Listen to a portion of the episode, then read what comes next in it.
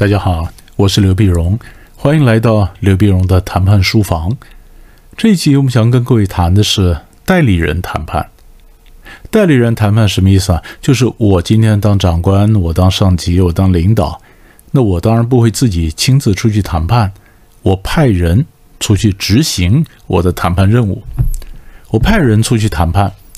那派人出去谈判，看起来好像很过瘾啊！我派个人出去，嗯，他谈判的所有的操劳事情他做，可是我怕不怕他完全扭曲我的意思呢？是不是？我怕不怕他完全谈的是他自己想要的，不是我想要的呢？所以这里面有一些紧张或信任或者授权的问题。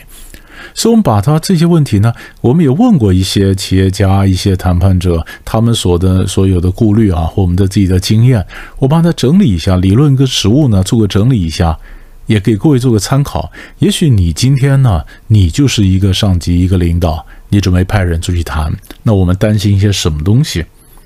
第一个，我们担心什么呢？我们担心底下的人假传圣旨，可能他假传圣旨。可能他根本曲解了圣旨，他根本不知道我的意思，对不对？以前有一次，呃，我就有这种经验。我们部门跟另外部门要合作一个项目，项目呢，那我底下的一个助理就跟我讲说：“老师，以您这种身份啊，那您这个东西你就不要亲自出去谈了，我们先出去谈，我先出去谈，谈的差不多了，哎，你再出来来签字就可以了。”那我想很好嘛，有事弟子服其劳啊。他出去谈，就没想到他后来谈的根本不是我的意思啊，谈判没有谈成，谈判触礁了，触礁了。有一次在另一个场合，我碰到对方的部门主管，就把这问题讲开了，讲开了，我才发现，哎，我不是这意思啊。他说，哎，那你那个助理说你的意思不是？我说他完全完全误会了，我不是这意思啊。是不是？有的时候呢，可能是他打入我的招牌去做他的事儿，那也有的时候呢，他根本是好心，但是他根本不知道我真正的意思。所以，如果今天我们有这个顾虑的话呢，我们派出去的一个一个助理，我们都要跟他讲清楚啊，你要谈什么？那我要什么？你们你能不能附送一遍？你讲清楚我要什么，都能够搞清楚了，你才不会完全中间扭曲嘛啊！所以这是第一个。啊，我们讲的假传圣旨。第二个，我们发现就是谈判的节奏可能不一样。什么叫谈判的节奏呢？因为有的时候我们谈判会用一招叫做明修栈道，暗度陈仓，就是我可能是双轨进行。我今天在这里谈判，谈的是为了欺敌的，我谈给别人看的，让吸引很多很多竞争的同业啦，或者媒体的记者啦。那我真正要谈判的可能不在本地谈，我可能在另外一个城市在谈，所以本地呢是为了欺敌，是为了掩护我真正的谈判，所以那个叫明修栈道。但是问题是我派人出去明修栈道的，我不能告诉他你这个是谈假的呀，因为当我跟他讲说他是谈假的，他就谈的太不像了。他可能很有很用力的、很努力的想谈个假的出来，可是像这种努这种太努力的、太用力的一个方法，反而会露出破绽，对不对？而且我的整个战略、我的整个设计，我让知道的人越多，那泄露情报的人就越多，泄露情报的机会就越多，是不是？所以我可能不会跟他讲，我只会选这个人在个性上。这人在个性上，他可能是呃拖拖拉拉的啦，啊，他在个性上他可能是不利索。那不利索的这个人呢，哎，我让他出去谈判正好，是不是？那么，那么，所以我不会跟他讲太多，因为他这个人反正做事呃拖泥带水嘛。那既然拖泥带水的话，我就派他出去明修栈道。没想到我没讲明白，结果他出去，他却他这次居然是呃转性了。两三下谈成了，两三下谈成回来缴令，我我基本上是要他慢慢谈呢。然后他回来脚令，他说：“报告长官，谈成了。”我说：“我 我可能在这边直跳脚。”我说：“我这个暗度陈仓，陈仓还没定完呢，还没渡完呢，你栈道就修完了。”他说：“你又不早讲，那我能跟你讲吗？”所以，这个通常我们当主管的、当领导的，我们最怕的就是这是一个两难。我要我们要让底下知道，但是要让他知道多少，才不会让他坏事。啊，所以这中间那个分寸呢，可能呃，我想也就每一个人呢，每一个当主管、当领导的、当长官的，你就要自己去想中间这一个分寸。这第二个是谈判的谈判的一个速度、节奏的问题。第三个是谈判的整个目标啊，你晓得每一个谈判呢，它的呃结果都可能每一回合啊，都可能有五种结果。我们说赢、和、输、破、脱。我可能是赢，按照我的意思达成协议；和各让一步，输按照他的意思达成协议，破破局，拖拖时间。那么，可是每一次在谈判的时候呢，会发生这种事儿，就是两家公司可能要合作，两家公司要合作呢，那么可能是我们，然后一家是外商。那两家公司合作，我们各自找了本地的律师事务所来谈合作的一个合同。那我们两个委托人呢？因为我们要合作嘛，所以我们心里想的是要和。可是我们委托的律师呢，他们觉得他们有点较劲的味道，他们脑筋想的可能是赢。所以当我们要和的时候呢，很多话都很好讲话。他们两个是各自想赢的时候呢，这话就很难讲，于是就来个剑拔弩张。这剑拔弩张，那这样谈下去，那么就算谈成了，我我们两家就很难合作。你晓得吗？因为真的合作的话，你签这个合作的合同呢，那里面的每一个文字啊、要求啊，其实都有一点灰色的缓冲空间。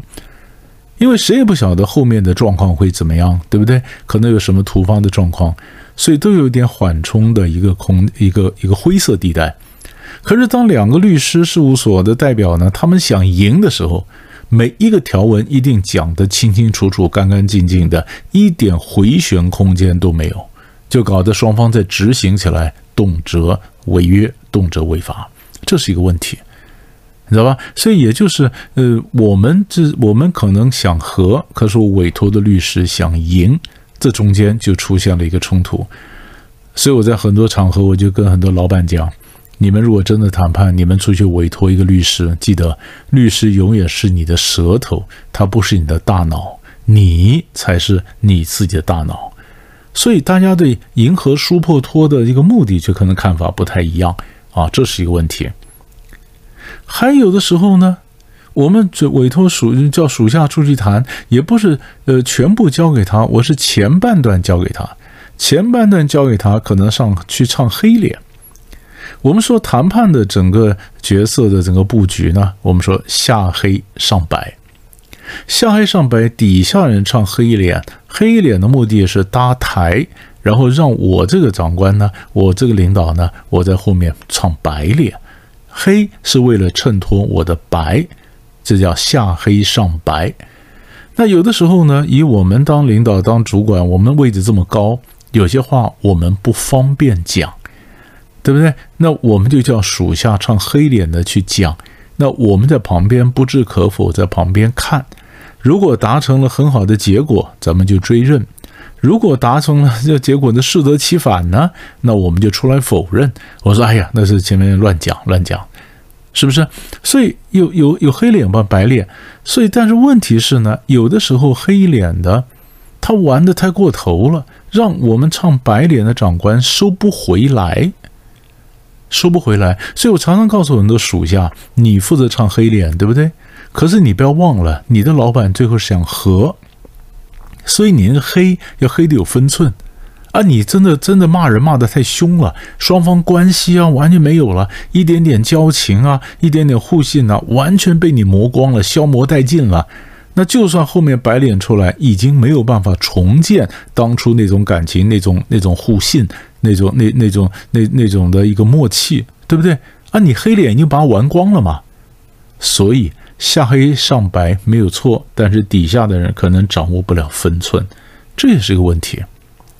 那还有的时候呢，我派底下出去谈判，我们也担心他泄露了不该泄露的一些情报，因为他可能不是经常在谈判的，所以他很多话他可能觉得他不是故意泄泄露情报，他是觉得这事情让对方知道无可厚非，呃，这没什么了不起。可是对我们来讲，他所泄露的每一个情报都可能影响到谈判最后的成败。所以我们也很怕这种没有谈判警觉性的人呢。他帮我们上桌去谈个什么东西，结果一谈了以后，他不上去还好，一上去那所有的底都卸光了。是不是？所以这个都是一个谈判的一个，嗯，我们委托人谈判啊，或者我们都会到代理人谈判。我委托一个人代理我去谈判，这中间很可能出现那个摩擦，可能他是呃有意，或可能他完全是好意，但是好意，但是因为跟我没有默契，就出现很多问题。所以，所以我才告诉那老板讲：如果你准备派人出去代理、出去谈判的时候呢，前面中间的沟通，以及我们委托人跟代理人中间的互信啊，他要真正了解我要什么东西，然后我的命令、我的我的指令一定要交代清楚，然后呢，给的授权我也不会给他一个空白支票，我会给他一定范围内的授权，但是超过这个范围，他必须回来要报回来。一步一步慢慢来，我们才会晓得这中间的分寸呢，其实是靠好多次的互动，逐渐累积出来的互信，你才能找到好的一个 agent，好的代理人来帮你谈判，不容易找啊，不容易找，但我们总会碰到这种情况，所以该有的警觉性还是要有的。我们先讲到这里，我们下次再见。